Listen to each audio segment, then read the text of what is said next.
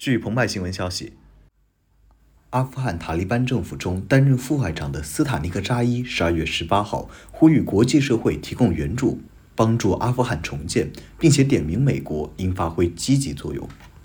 根据俄罗斯卫星通讯社报道，斯塔尼克扎伊十八号发布声明表示，在阿富汗重建中发挥积极作用是国际社会的责任，特别是美国，因为在过去二十年，他们摧毁了我们的经济，现在是时候重建阿富汗经济了。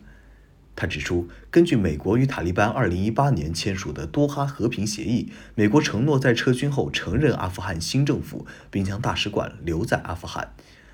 阿富汗塔利班于八月十五号掌权后不久，美国冻结了阿富汗中央银行九十五亿美元储备，国际货币基金组织也暂停释放超过四亿元的资金，理由是国际社会对阿富汗临时政府的承认不够明确，世界银行也停止为阿富汗提供援助资金。塔利班领导人多次请求美国解冻阿富汗的国家储备，但美方强调，美国和其他西方国家向阿富汗提供财政援助的决定基于塔利班接下来的做法。联合国世界粮食计划署日前警告说，估计百分之九十八的阿富汗人没有摄入足够的食物，许多家庭的生活难以为继。据美联社报道。巴基斯坦于十二月十九号召集包括伊斯兰国家在内的国际社会各方向阿富汗提供援助，以避免阿富汗民众陷入经济和人道主义的双重灾难。同时呼吁塔利班政府软化其在海外的形象。